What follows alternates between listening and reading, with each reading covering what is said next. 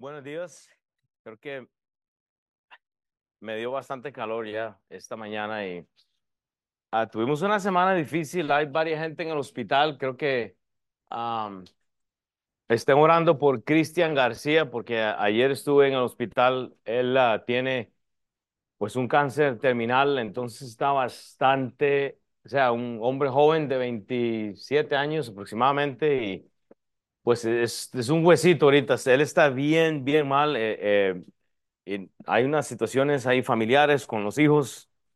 Entonces, nada más que estemos orando porque pues ah, creo que me va a costar mucho por el mensaje, pero bueno, que Dios realmente tenga misericordia, que nosotros no desperdiciemos la oportunidad realmente de estar en la casa de Dios porque pues hoy día tenemos varias gente en el hospital en, en la clase y ha sido difícil. Una persona que he comido con él, hemos salido y nunca se me olvida, en el, en el, partido de fútbol que hicimos con la gente universitaria, él ese día presentó un dolor y me decía, no me siento bien y fue a un examen y mira, una persona joven, sin vicios, nada, y, y pues obviamente tiene un cáncer terminal, eh, entonces el, eh, la, el, diagnóstico no es bueno, pero oren por Cristian García. Eh, él ha estado acá, él compartió el testimonio hace un tiempo, entonces solo para que estemos orando. Hoy estamos en Hechos del 7 y, y, y Usualmente un predicador va a ir versículo a versículo y va a tardar semanas en estos versículos que vamos a estudiar hoy. Más lo que yo quiero es que usted vea el evangelio o el evangelismo de una manera práctica. Y si usted dice, pastor, ¿qué es el evangelio o qué es el evangelismo? Es compartir de la persona de Jesús. Entonces, si, si usted ah, eh, conoce a Jesús, yo quiero que usted vea este pasaje que es amplio, que, eh, eh, con una forma práctica, y, es la eh, Hechos 7 del 9 hasta el 50. Entonces, quiero que tenga paciencia conmigo. Esta predicación está orientada hacia la persona de Jesús y en contexto, si nada más usted quiere entender un poco, lo que realmente Lucas ha hecho es describir eventos desde los apóstoles hasta ahora Esteban. Quiere decir que hay una transición de apóstoles que estuvieron con Jesús a Esteban, que es un gentil que va a traer el Evangelio. Esteban es una persona como tú y yo, pero en su contexto lo que hace Esteban es lidiar con una acusación. Entonces yo quiero que usted esté pensando hoy cómo es que Dios eh, eh, eh, le voy a ayudar a usted esta mañana para presentar el Evangelio, aun cuando usted está siendo acusado de algo, cuando usted está teniendo un drama. Y, para esto yo quiero que usted entienda el, primer versículo que vimos en el primer mensaje de Hechos. Este es el versículo más importante que usted va a leer en todo el libro de Hechos. Y yo quiero que usted entienda que Hechos 1.8 dice, pero recibiréis poder. Este versículo clave es una promesa. Usted tiene todo el poder si usted ha recibido el Espíritu de Jesús, que es el Espíritu Santo, y dice, cuando haya venido sobre vosotros el Espíritu Santo, el Espíritu Santo, esa, esa promesa que se había dado en el Antiguo Testamento, el Espíritu de Dios iba y venía eh, al ser humano. Dios le hablaba a los hombres y, y salía, ¿verdad? Él llegaba al templo allá en ese contexto. Entonces, hubo un tiempo, y ese tiempo se da en hechos, cuando Jesús muere, Él es crucificado entonces deja el espíritu de Él para que cuando alguien recibe a Cristo, muchos de ustedes o la mayoría hemos recibido a Cristo, ese espíritu ahora mora en usted, nada lo puede sacar de usted, está en usted. Ahora, el, propósito de esta promesa, que es el Espíritu Santo, es la palabra más clave del libro de Hechos, que es ser testigos. ¿Dónde somos testigos? En Jerusalén, quiere decir en Kansas City, y vamos a Judea, vamos a Lizomen y vamos a Samaria y vamos entonces hasta, eh, no sé, Liberty, hacia Grandview. Mañana empecemos el estudio bíblico en Grandview nuevo. Pero ¿cuál es el punto? Es llegar hasta lo último de la tierra. Entonces, el versículo 1 de, eh, el versículo 8 del capítulo 1 nos da el inicio de esta promesa que era importante, que es ser testigos, es la gran comisión. Pero lo más importante es que la gran comisión no puede quedar en Jerusalén. La gran comisión no puede quedar en Kansas City. Va a tener que ir hasta lo último de la tierra y ese es el versículo más importante. La semana pasada, si usted no estuvo aquí, vimos entonces del versículo 1 al 3 lo que Esteban hace. Esteban ha sido acusado. Esteban, si usted no ha escuchado nada del libro de Hechos, no hay problema. Yo sé que hay varios que vinieron por la primera vez, entonces estamos yendo despacio. En este versículo, la semana anterior, Hechos 7, 1 al 3, vimos entonces que Esteban empieza a contar una historia. Yo les dije la semana pasada, había una vez en, la forma de, de contar una historia que entonces, dice la Biblia, el sumo sacerdote le dijo a Esteban, esto es así. Le dice Esteban, hay una acusación en contra tuya. Y entonces él le dice, y él les dijo, varones, hermanos y padres, oíd, el Dios de la gloria apareció a vuestro padre Abraham, estando en Mesopotamia. Todo el punto del llamado, el llamado que Esteban recibió, él le dice, vea, hermanos, les voy a mencionar lo que yo creo. ¿Cuál es el conflicto? Que había un grupo de personas que acusó a Esteban de estar en contra del templo y de estar en contra de la ley que allá había sido entregada a ellos como pueblo. Y Esteban dice, no, no, no, no, un momento. Hey, ¿Usted se acuerda de Mesopotamia? El Dios de la gloria. Y él y empieza a decir, yo creo en esto. Esteban les empieza a contar la historia. Entonces, y él les menciona el llamado de Abraham. Vea lo que dice en el siguiente pasaje, entonces, solo para que tengan una idea. Eh, del, del capítulo 7, 4 hasta el 8, Esteban está hablando. Entonces dice, entonces salido de la tierra de los caldeos y habitó en Arán. ¿Quién? Abraham. Él los está llevando como por las dispensaciones o los tiempos bíblicos. Hay gente que no va a entender la Biblia. No va a saber qué es la ley, no va a saber qué es el Evangelio. Y a veces asumimos que la gente entiende lo que dice la Biblia. Y es ahí donde viene el problema. Por eso quiero que hoy sea una, una predicación tan práctica que usted entienda que el Evangelio es lo que Esteban quiere decir. Vea, y él le dice, tú habitabas ahora. Y le dice, y le prometió que se le daría en posesión a su descendencia, a quien Abraham habían pactos. ¿Cuál fue el pacto que tú y yo recibimos? El Espíritu Santo. Dios lo prometió y ahora lo tenemos por medio de nuestro Señor Jesucristo. Esteban dice, esto es lo que ustedes hicieron. Su descendencia sería extranjera en tierra ajena. ¿Qué es lo que dice Esteban? El rechazo a Dios los hizo a ustedes, judíos, extranjeros. ¿En dónde están los judíos ahorita? Dispersos por todo el mundo. Esto es solo para que usted entienda si no vino igual y él le dio el pacto de la circuncisión, ahí nos vamos a meter, pero recibieron promesas. Hay promesas, hermanos. Usted tiene la promesa hoy de una liberación, pero por medio del Señor Jesucristo. El reto de la semana pasada fue esta. Si usted se queda aplicando todo lo que dice el Antiguo Testamento, se va a quedar entonces como literalmente un liberto o uno de estos escribas eh, gente siempre juzgando por lo que ve, por apariencia, y más bien tenemos que correr y abrazar a la persona del Señor Jesucristo. Vimos entonces que lo que hizo Esteban acá, pásame la siguiente, es mostrar el cuadro de la dispensación. La Biblia comienza ya en Génesis 1.1. Lo que Esteban está haciendo es decirles, hermanos, yo tengo que mostrarles a Abraham porque realmente hubieron una línea de salvadores, gente que trajo mensaje. Ahora, ¿qué es lo curioso de las dispensaciones bíblicas?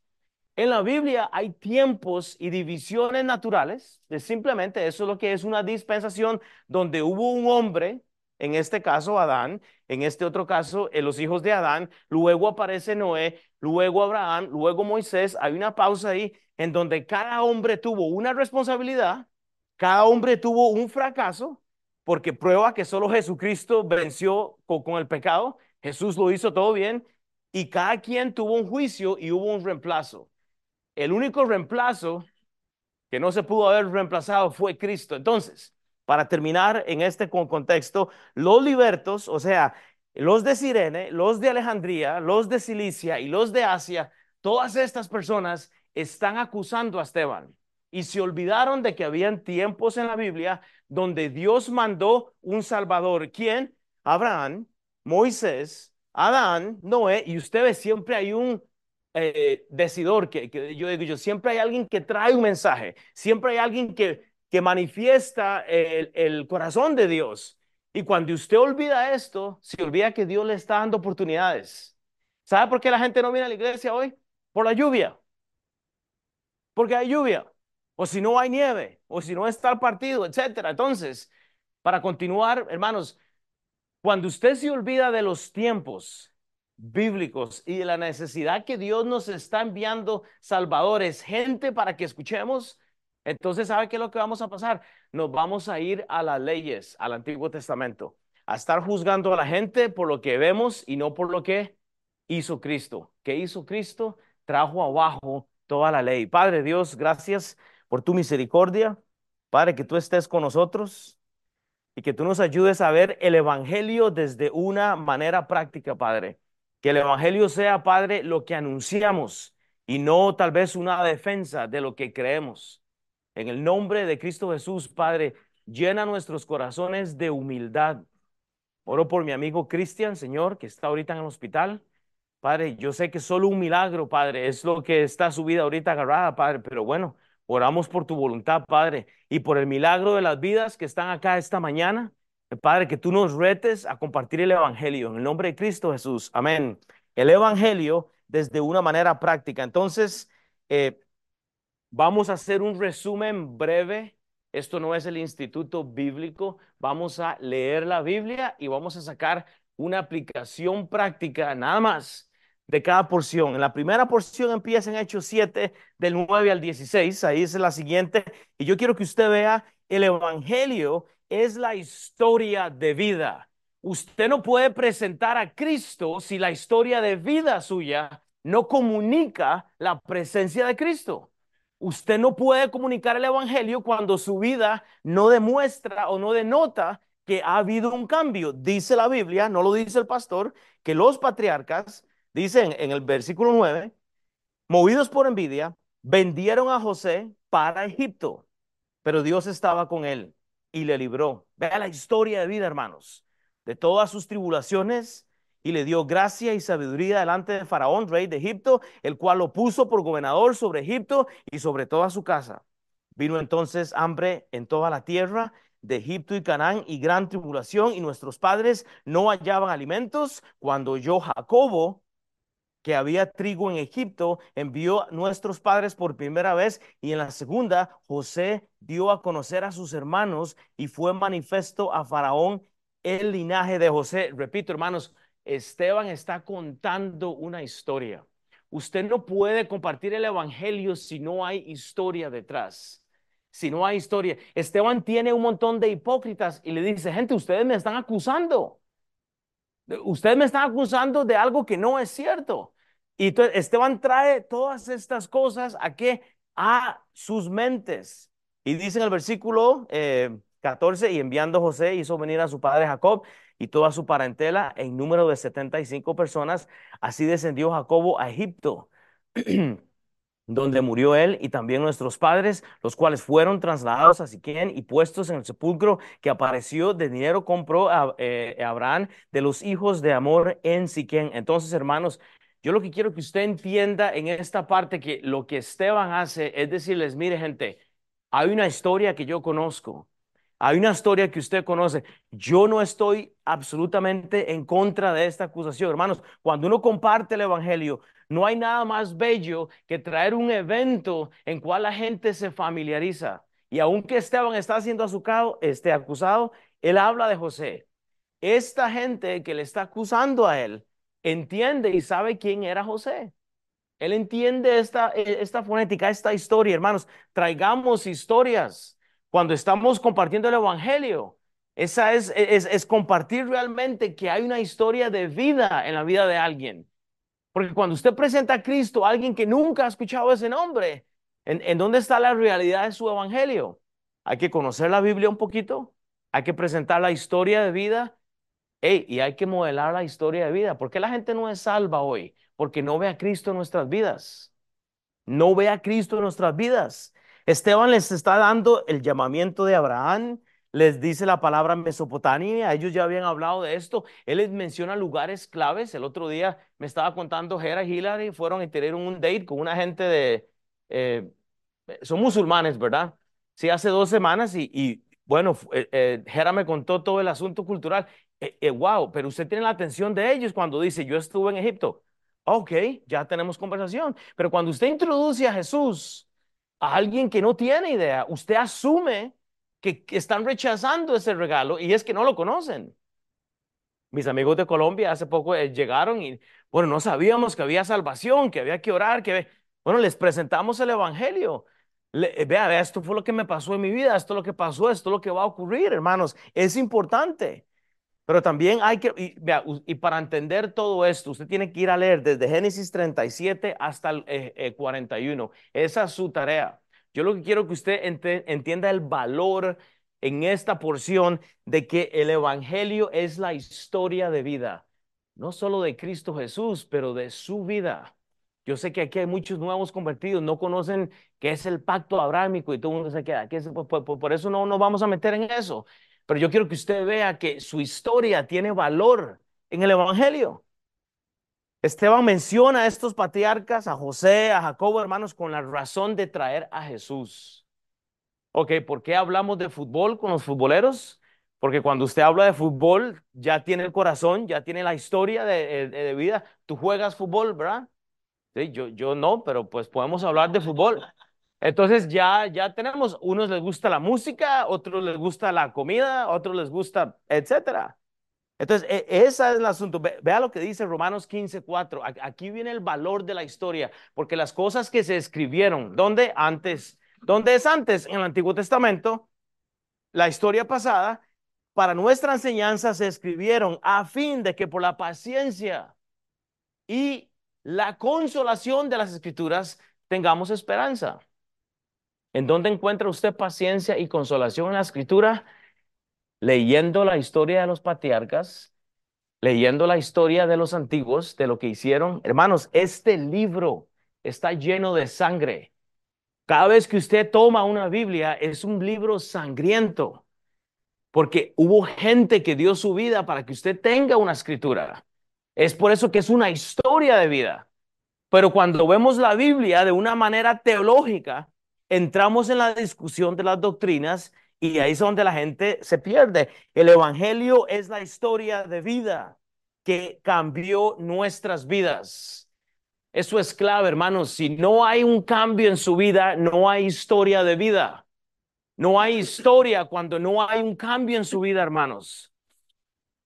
Esto nos lleva, repito, a la segunda porción, que es el Evangelio es liberación. Repito, vamos a leer, había una vez, había una vez, el capítulo 7 de Hechos es un relato no es un relato doctrinal, no es, un, es una historia. Si usted la lee en su casa, usted lee la historia. Había una vez en Hechos 7, del 17 al 22, pero que cuando se acercaba al tiempo de la promesa que Dios había jurado a Abraham, vea, ahí él ya tiene el corazón de ellos, menciona a alguien que les gusta, el pueblo creció y se multiplicó en Egipto. ¿Quién está diciendo eso? Esteban.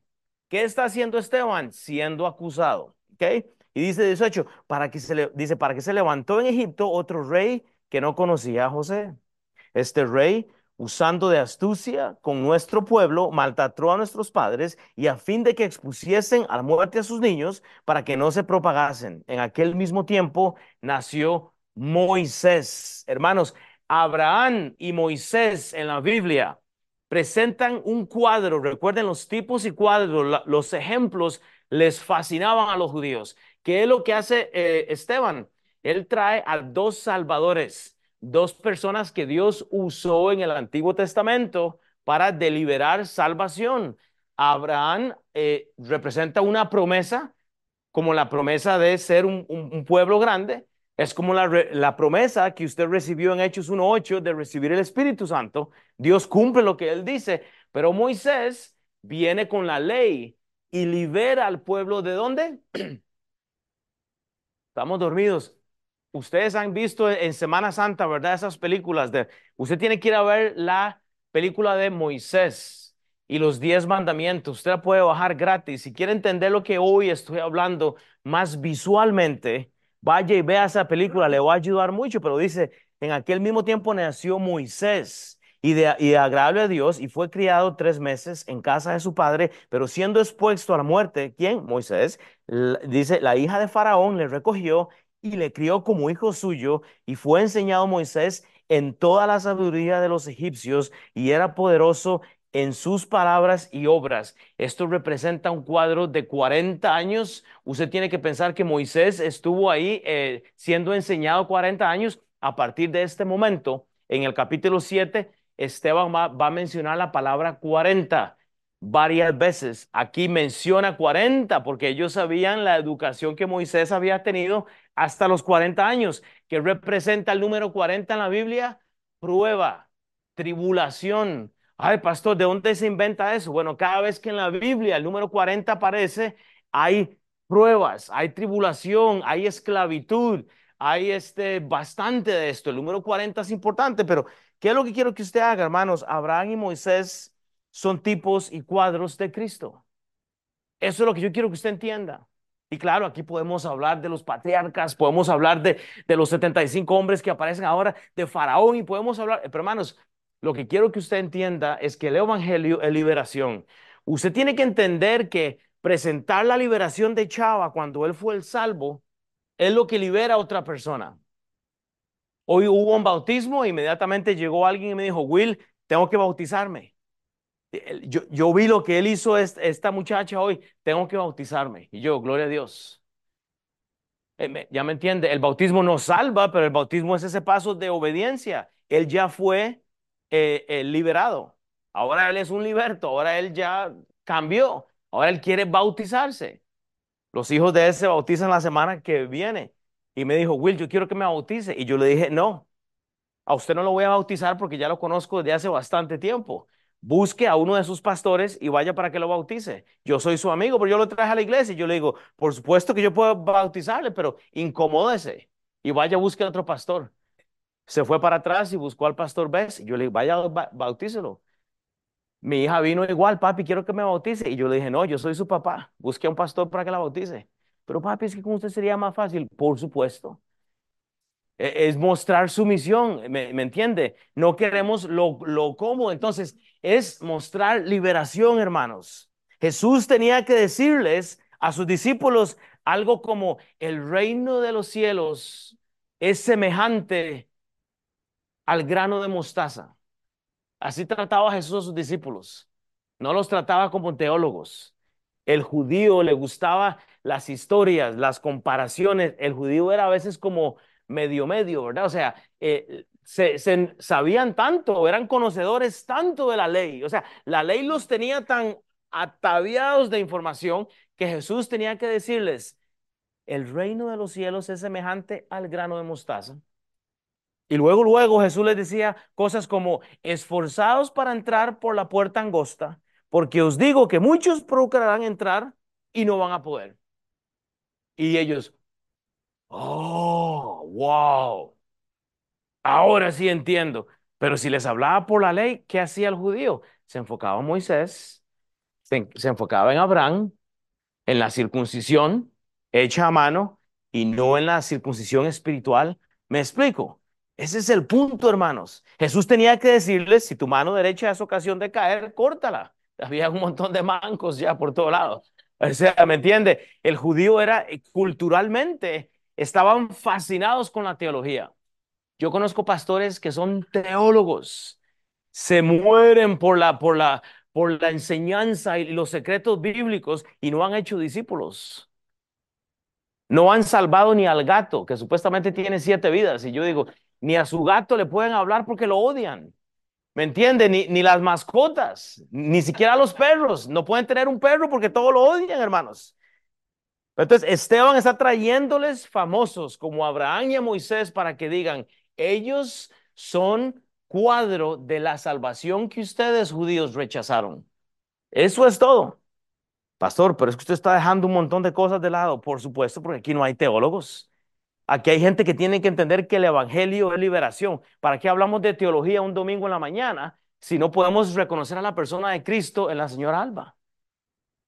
En tu vida, Carlos, si Hillary no está en la vida, si eh, eh, Jesús no está en la vida de Hillary, o en la de Alex, o en la de Will, o en la de Tabata, entonces ¿para qué hablamos de teología? Hablemos de Jesús primero. Ay, ahora sí entiendo, por supuesto. Tipos y cuadros eran importantes. Romanos 1.16, hermanos, todo esto había que hacerlo para recordar, porque no me avergüenzo del Evangelio. ¿Qué es el Evangelio? A Jesús Hay gente que lleva en la iglesia años y nunca han compartido de Jesús a alguien. No han invitado a nadie a la iglesia, hermanos. No me avergüenzo del Evangelio porque es poder de Dios para salvación a todo aquel que cree.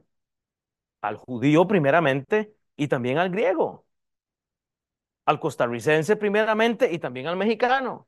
Al dominicano primeramente y también al colombiano.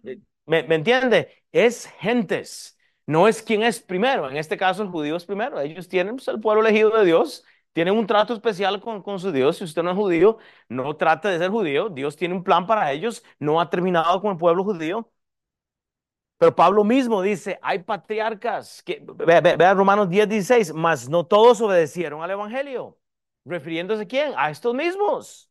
Pues Isaías dice, Señor, ¿quién ha creído a nuestro anuncio? Eso es lo que estaba diciendo Esteban. Ustedes rechazaron a Moisés y Abraham. Crucificaron a Jesús y ahora me quieren cortar la cabeza a mí. ¿Sabe qué hacen con, con Esteban? Lo vamos a ver el otro domingo. Lo apedrean y él muere de rodillas, con los ojos puestos en el Señor. Romanos 15, 20, 21. Y de esta manera me esforcé a predicar el Evangelio, no donde Cristo ya hubiese sido nombrado, para no edificar sobre fundamento ajeno. Este versículo lo que dice es, yo no le predico a alguien que ya dice que es salvo o que ya ha sido salvo porque me meto en la teología. Es que yo creo que la Biblia dice esto y yo creo que la Biblia también dice, no, no, no, no, o sea, hermanos, prediquemos donde la gente no ha escuchado el Evangelio. Si, si Ernesto y yo tenemos diferencias doctrinales, no hay problema. Podemos llegar ahí luego, pero si tenemos a Jesús en el medio, amén. Si no, como está escrito, Aquellos a quien nunca les fue anunciado acerca de Él, verán y los que nunca han oído de Él, entenderán. Hermanos, el Evangelio es liberación.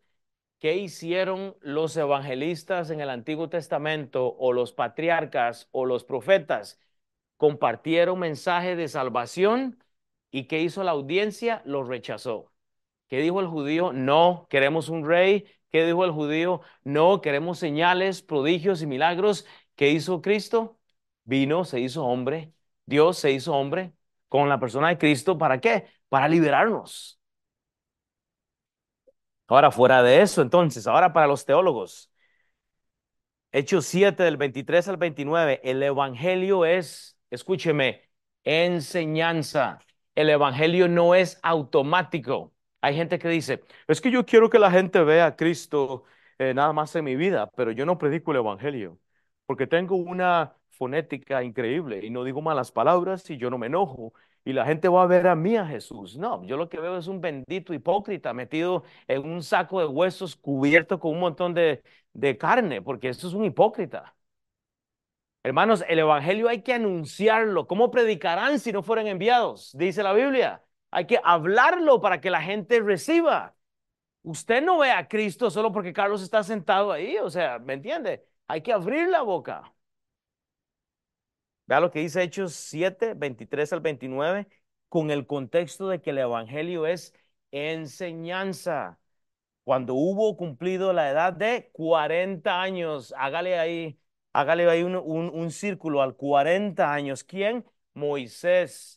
¿Qué es lo que está haciendo Esteban ahora? Habla de Moisés. Este, este pasaje habla de Moisés. Cuando hubo cumplido la edad de 40 años, Moisés le vino al corazón el visitar a sus hermanos, los hijos de Israel. Y al ver uno eh, que era maltratado, lo defendió hiriendo al egipcio. Vengó al oprimido. Pero vea lo que dice Moisés. Pero él pensaba que sus hermanos comprendían que Dios le daría libertad por mano suya, mas ellos no lo habían entendido así. ¿Me explico el punto? Hermanos, el Evangelio es enseñanza porque usted no puede pensar que sus hermanos lo están entendiendo todo. Y a veces llegamos a la iglesia con un mensaje que pensamos que nuestros hermanos comprenden lo que Dios está dando por mano del pastor Will. No es así. Por eso no podemos enseñar teología, tenemos que predicar de Jesús, porque ahí es donde comienza todo. Pero él pensaba que sus hermanos comprendían que Dios le daría libertad por mano suya. ¿Quién? Moisés. Cuando usted asume que la gente entiende que cuando usted dice el pacto abrahámico, la gente entiende, usted está equivocado. la gente no sabe ni siquiera qué es un pacto. Cuesta, cuesta mucho entender. Y luego dice la Biblia, al día siguiente se presentó a unos de ellos que reñían y los ponía en paz, y diciendo, varones hermanos sois, ¿por qué os maltratáis unos a otros? ahí está el teólogo, ahí está el, el que sabe mucho. Él cree que todo el mundo lo entiende. Pero vea lo que pasa. Versículo 27. Entonces el que maltrataba a su prójimo le rechazó diciendo, ¿quién te ha puesto por gobernante y juez sobre nosotros? Le dicen a Moisés. Esto le dicen a Moisés, hey pastor, ¿quién te ha puesto a vos aquí? Vos sos un hipócrita igual, o sea, ¿me entiendes? ¿Quién te ha puesto? ¿Quieres matarme como mataste ayer al egipcio? ¿Quieres matarme como... Aquí viene el problema de la teología. Cuando usted mata las relaciones que usted tiene con el entendimiento y no pone a Jesús primero. ¿Sabe qué es lo que se hace usted? Un cómplice. ¿Sabe qué es lo que pasó? Moisés quiso defender a una persona que estaba agrediendo a los de su propio pueblo. ¿Y qué hizo Moisés? Lo mató. ¿Sabe qué hizo Moisés? Lo que tú y yo hacemos con el pecado. ¿Qué hizo Moisés? Lo enterró. ¿Que ese es un cuadro de qué? De la hipocresía que tenemos en la casa. Ay, voy a invitar al pastor hoy a que venga. Ponemos bajo la alfombra las malas palabras, el alcohol, el baile y todo eso. Y ahí, y, y llega el pastor y todo, hola, bendiciones, amén. Pray the Lord, aquí dicen todo el mundo, pray the Lord, right? todo el mundo, y se convierte como un hábito. Amen, aleluya. Y, yo, no, pues, si me vas a invitar, invítame como me recibiría si estuviera solo. Ustedes me conocen, hermanos. ¿Y, y qué hizo Moisés? enterró al egipcio. Y es lo que hacemos con el pecado. Lo enterramos para no confrontarlo. Es el problema, por eso es enseñanza. Es enseñanza, hermanos. ¿Quieres matarme? Como tú mataste ayer al egipcio. Hey, pastor, ¿quiere cambiarme como mataste ayer a tu vecino? ¿Quieres matarme que ni siquiera conoces el nombre de tu vecino? Es lo, es lo que hace la gente. ¿Quieres cambiarme donde ni siquiera puedes sentarte a tomar café conmigo? Somos cristianos hipócritas, hermanos. No, todavía se me adelantó, no, todavía no. Ahorita llego ahí, espérate un momento. Pero haga una pausa, hermanos, y solo piense que a veces tomamos la posición de Moisés. A veces usted se vuelve en un patriarca mosaico, no sé cómo ponerle ese nombre. moisesano, e, e, ese me gusta más. A veces tú eres el cuadro más grande de Moisés. ¿Saben por qué? Porque nos compartamos hipócritamente. ¿Viste a los hijos de, de aquel hermano? ¿Viste a la esposa del otro? ¿Viste? Estamos en una criticadera, hermanos. Y estamos enterrando nuestros propios... Hermanos, eh, tenemos que tener tanto cuidado, hermanos. Es por eso que predicamos a Jesús. En vez de decir, mira, es que Katia, ¿viste los problemas que ella tiene? No, es mejor decir, hey, ¿viste a Jesús en ella? ¿Viste a Jesús en esa persona que faltó? Viste a Jesús en esa persona que no está en la iglesia. Visto, es que lo queremos todo en nuestras propias eh, eh, eh, términos, ¿verdad? Acá lo que Esteban está haciendo en este pasaje es tomando una posición de asumir a veces, e, es, hey, hey, gente, lo que Moisés está haciendo ahorita es lo que ustedes hicieron. Ahora me van a enterrar a mí. Ya Moisés enterró al, al, al, al egipcio. Ahora me van a enterrar a mí porque me van a pedrar. Esteban sabía que iba a morir, hermanos. Pero ¿sabe qué es lo que pasa? Moisés pensaba que sus hermanos comprendían. Cuando usted piensa que sus hermanos comprenden sus acciones, usted se equivocó. Y es por eso que necesitamos comunicarnos, hermanos. Tenemos que tener una posición, hermanos. Pero hay pastores, maestros de teología bíblica mandando a todas las personas al infierno porque no pueden presentar a Jesús. Se meten en doctrinas y ahora sí, Caleb, mándeme el segundo. Y es lo que nos dicen, ¿quieres tú matarme como mataste ayer al egipcio? Jonathan Núñez, ¿quieres tratarme como trataste ayer a tu amigo? Joel, ¿quieres hablarme a como le hablaste ayer a la esposa? Ay, pastor, hablas de pecado y no puedes ni siquiera hacer ejercicios. ¿Ves que cuando tú juzgas, eres juzgado? Pero para meter la panza. Y, y, tu físico muere cada día. Ni puedes invitarme a tu casa y no deseas pasar tiempo conmigo, pastor.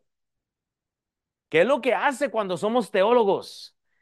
Yo prefiero presentar a Jesús primero. Vea, si tenemos a Jesús en común, el Evangelio es vida, pero usted no puede asumir que la gente entiende todo lo que usted está haciendo. Tenemos que ser maestros de Jesús.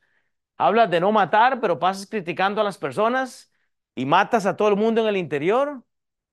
Hermanos, es, lo que hacemos. Viste a la hermana, viste a aquel hermano, viste el otro que no ha llegado por un mes, pero y vienes tú todos los días y, estás hablando hasta por las orejas, ¿verdad? Estamos así criticando a todo el mundo. Viste, viste, hermanos, es un problema. Hablas de robar, pero te robas el tiempo, le dicen a los pastores. ¿Qué es el común denominador de los pastores? ¿Cuál es el común denominador de los pastores?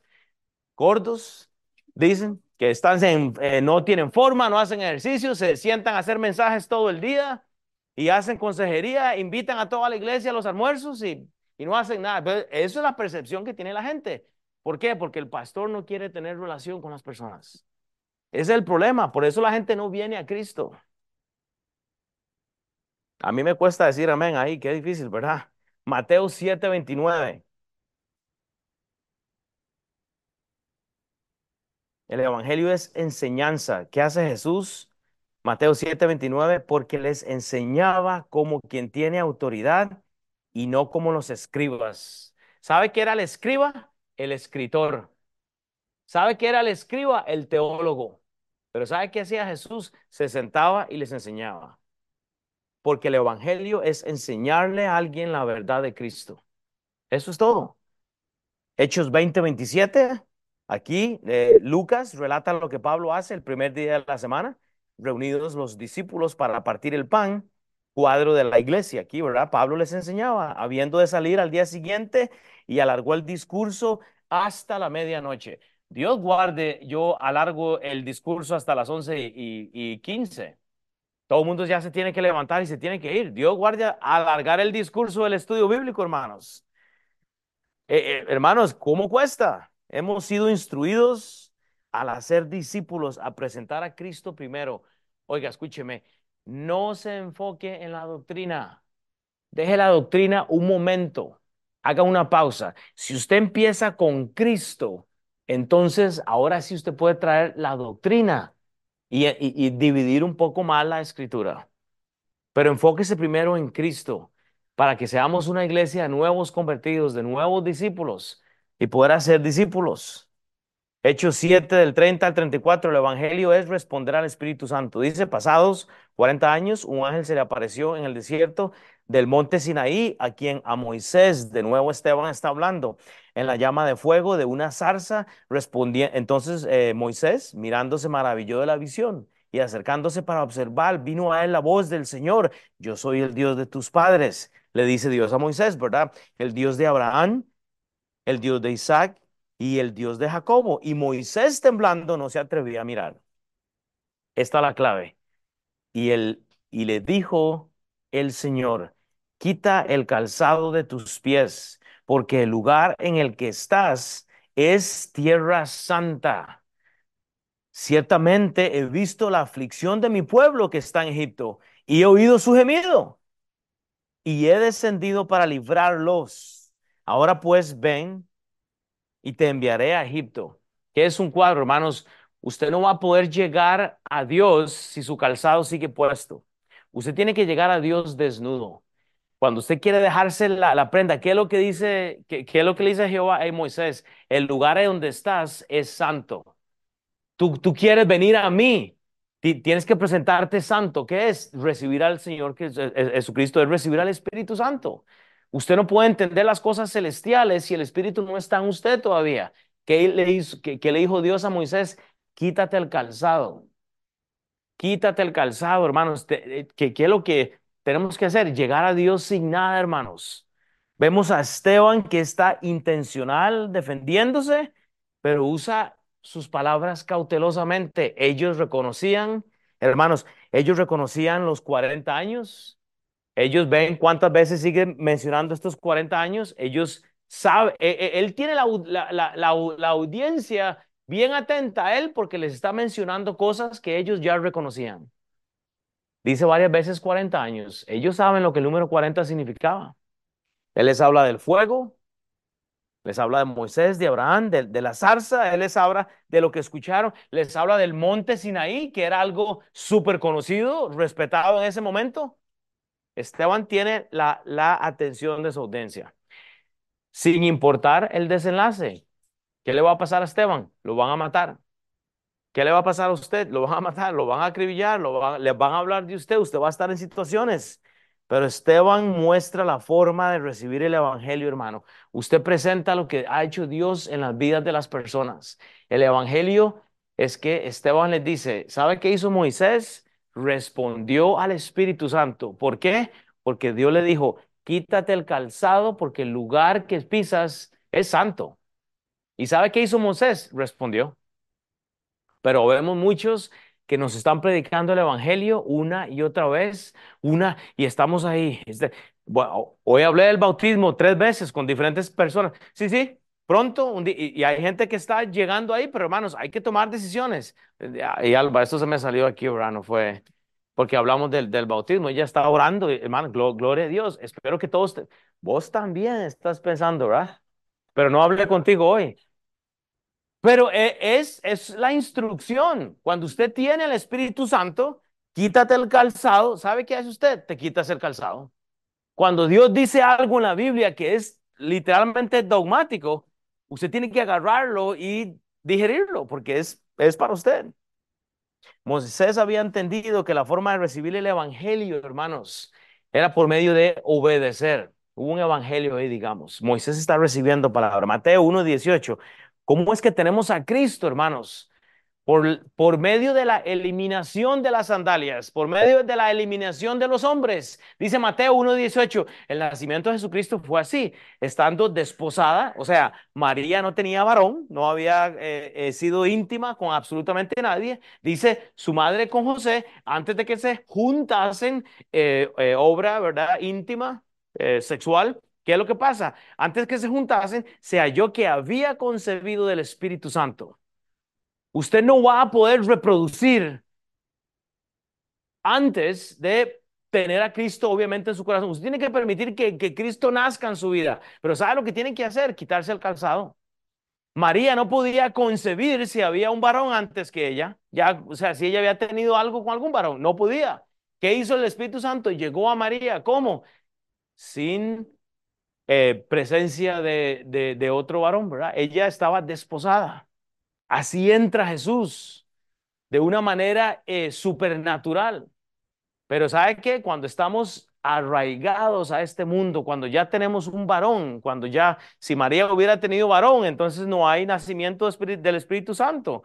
Usted tiene que desarraigarse del calzado que usted lleva. ¿Qué estaba haciendo María? Eh, ella no había sido esposada, estaba ahí, estaba esperando. Y Dios la elige, ya es otra historia, hermanos, pero María no podía concebir de un ser humano. ¿Sabe que tenía que concebir primero del Espíritu Santo? Usted no va a poder tener hijos espirituales a menos que usted reciba y coincida obviamente el Espíritu Santo. Eso es un ejemplo nada más. No sé si le confundí, pero Espero que no. Romanos 15, 13. Y el Dios de la esperanza os llene de todo gozo y paz en el crecer, para que abundéis en esperanza por el poder del Espíritu Santo. Usted no va a poder tener esa esperanza, no va a poder tener ese gozo, no va a tener paz en el crecer, a menos que usted abunde en el Espíritu Santo. Tenemos que caminar llenos del Espíritu Santo. Por eso el Evangelio, el, el evangelismo es enseñanza es escuchar y recibir lo que Dios está haciendo. Efesios. Hermano, tenemos que escuchar, recibir y luego dar. María no pudo, María no pudo engendrar en su vientre a menos que ella se sometió a quién? A la voz de Dios. ¿Me explico? Efesios 1, 13, 14. En él ¿Quién? En él, Cristo, también vosotros, habiendo oído la palabra de verdad, el evangelio de vuestra salvación, y habiendo creído en él, fuiste sellados con el Espíritu Santo de la promesa, que es las arras de vuestra herencia hasta la redención de la posesión adquirida para la alabanza de su gloria. Hermanos, el evangelio es escuchar, pero también recibir. ¿Qué hizo María? Eh, María, te he elegido. Dele. Ella no entendía. ¿Y sabe qué hizo? concebió. Es el regalo nuestro aquí el Señor Jesucristo, para que usted pueda concebir, para que usted pueda ser fructífero en su vida. Usted tiene que tener la posición de una mujer como María. No entendió lo que estaba pasando, pero ¿cómo voy a tener hijos? Y tengo a José, o sea, yo quiero a José primero, decía María. Y, no, un momento. Y, yo sé que es un ejemplo drástico, pero eh, eh, esa es la actitud que debemos de tener cuando Dios nos está hablando. Es escuchar y tratar de hacer lo que la Biblia dice. Vea Hechos 7, 35, 43. El Evangelio es la administración. ¿Por qué? Porque hay que recibir palabras de vida que nosotros vamos a tener que dar. Vea, vea lo que dice el texto a este Moisés para ir terminando a quien habían rechazado, diciendo, ¿quién te ha puesto por gobernante y juez? A este lo envió Dios como gobernante y libertador por mano del ángel que se le apareció en la zarza. Repito, Esteban sigue hablando de esta historia, ¿ok? En este lo sacó, habiendo hecho prodigios, señales en tierra de Egipto y en el Mar Rojo y en el desierto por 40 años. De nuevo aparece esa palabra, repito, el judío era familiar con, con ese número 40 este Moisés es el que dijo a los hijos de Israel, profeta os levantará el Señor vuestro Dios de entre vuestros hermanos como a mí. A él oiréis.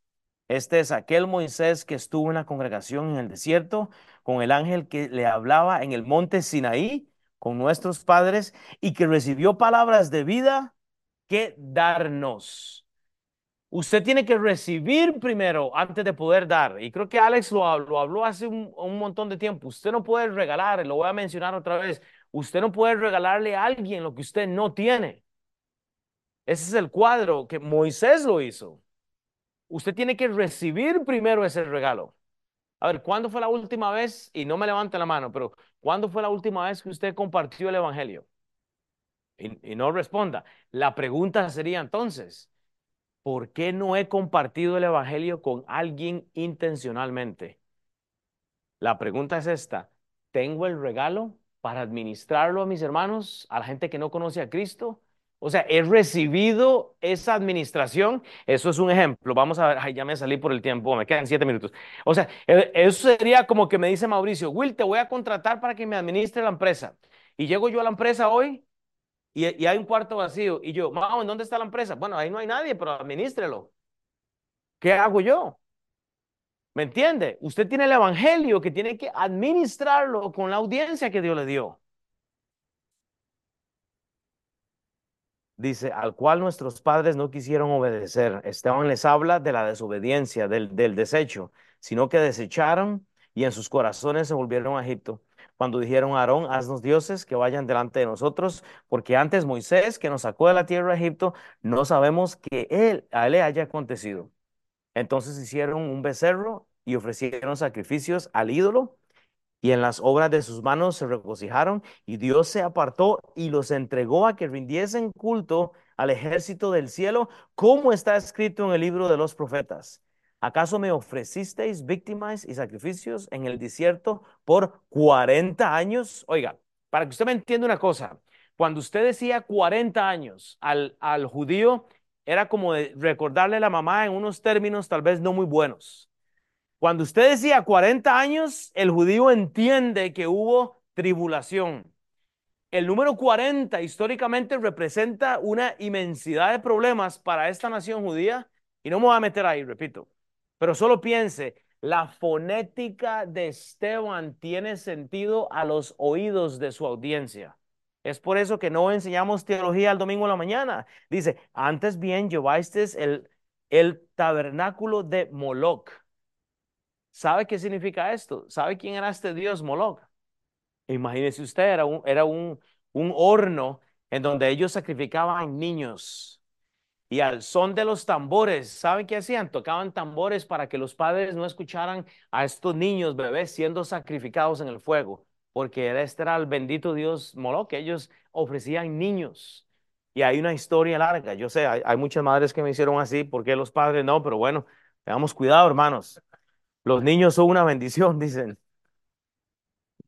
Y la estrella de vuestro Dios la estrella de vuestro Dios. Si usted estudia esta estrella, es la estrella de David. ¿Qué es lo que tiene la estrella de David?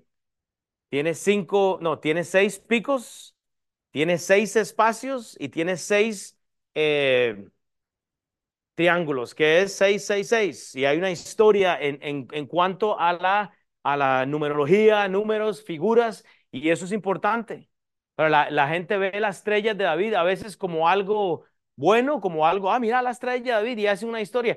Esteban les está recordando eh, su idolatría. Y eso fue lo que hicieron.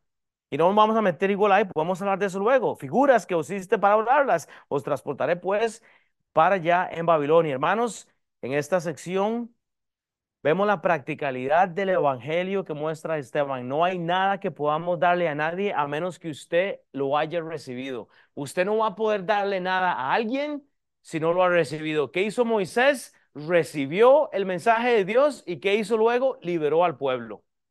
Ese es el punto del evangelio. Claro que podemos hablar de simbología, numerología, podemos hablar de todo lo que termina en GIA y en, y en ¿para qué? Chava, pues mejor hablamos de Jesús, de la persona de Jesús. Hoy está Cristian sentado en el hospital y me dijo, pastor, ore por mí. Ayer este hombre lloraba del dolor y me decía, quiero que la clase ore por mí hoy. Yo quiero que el que cierra hoy, que, oremos por un hermano. Hoy usted y yo tenemos un hermano bien joven, que a menos que un milagro ocurra, pues él, él va a ver al Señor.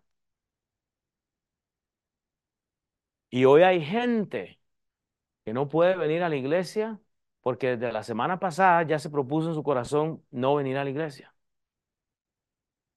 Hoy hay gente que no quiere venir a la iglesia porque simplemente no hay necesidad. Estamos sanos. Nunca se me olvida, estábamos jugando fútbol, íbamos perdiendo y me dice Chris, Will, yo, yo me siento mal. Y yo le dije, hombre, pero ¿qué es lo que tienes? No sé, como que no puedo respirar. Al día siguiente le dieron la noticia. Hermanos, ¿en dónde estamos? Y me decía Chris ayer, Will, dígale a mi clase, dígale a la clase que, que escuchen de Dios, que no sea muy tarde.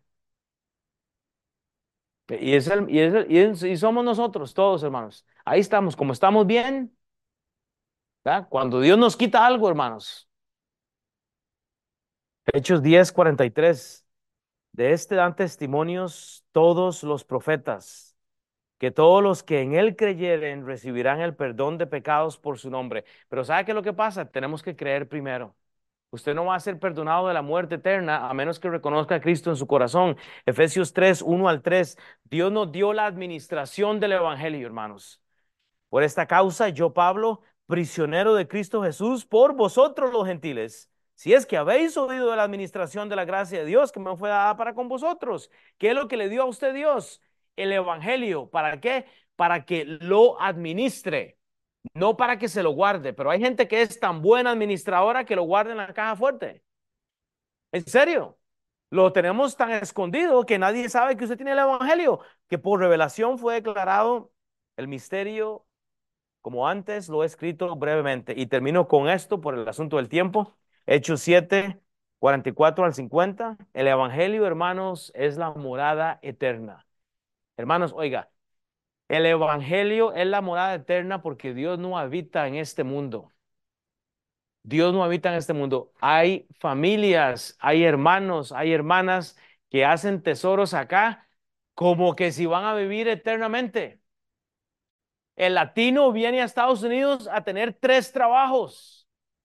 Dios mío, ¿a dónde está la familia? ¿Dónde están los hijos? Vivimos como si que vamos a vivir 100 años.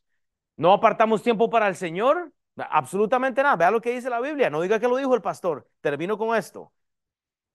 Había una vez que tuvieron nuestros padres el tabernáculo del testimonio en el desierto. El tabernáculo era un lugar donde bajaba, ¿verdad? El Señor, eh, eh, su presencia. No vamos a meternos ahí, pero ahí está, como había ordenado Dios cuando dijo a Moisés que lo hiciese conforme al modelo que había visto el cual recibió una vez por nuestros padres. Lo introdujeron con Josué al tomar la posesión de la tierra de los gentiles, a los cuales Dios arrojó de la presencia de nuestros padres hasta los días de David. Este halló gracia delante de Dios y pidió proveer tabernáculo para Dios de Jacobo. Mas Salomón edificó casa. Si bien, oiga, si bien el Altísimo no habita en templos hechos de mano, Si el, oiga, si el Altísimo no habita en, en nuestros hogares, me, repito, Él no ocupa un, un, un templo, usted es el templo. Usted representa a la iglesia de Dios. Ahí es donde Jim siempre me dice, Will, ellos son la iglesia, no es el templo, correctamente. Usted es el templo de Dios. Dios está en usted. Pero ¿qué vamos a hacer? El cielo es mi trono. ¿Quién dijo? Dios. No, no diga que lo dijo el pastor. Y la tierra al estrado de mis pies. ¿Qué casa me edificaréis? Dice el Señor. ¿O cuál es el lugar de mi reposo? No hizo mi mano todas estas cosas. No hizo mi mano todas estas cosas, hermanos. Dios no necesita nuestro trabajo, nuestras manos. Dios no ocupa nuestras edificaciones. Dice Colosenses 3, 1 al 3, si pues habéis resucitado con Cristo. Yo quiero que todos inclinen su cabeza. Eh, por favor, nada más regálenme un minuto, un par de minutos más. Si pues habéis resucitado con Cristo, dice Colosenses 3, 1, 3, buscad las cosas de arriba, donde está Cristo, sentado a la diestra de Dios. Hermanos, Cristo está con Dios, sentado a su diestra. La pregunta es, ¿está usted con Cristo hoy? Ya fue salvo, entiende usted su necesidad de Cristo. Poned la mira en las cosas de arriba, no en, no en las de la tierra, porque habéis muerto y vuestra vida está escondida con Cristo. Había una vez que la historia vista de hoy solo revela que el ser humano se le dan oportunidades de salvación y el ser humano rechaza el Evangelio. Hermanos, es nuestra responsabilidad recibir el Evangelio. Pero hermanos, es ser evangelistas.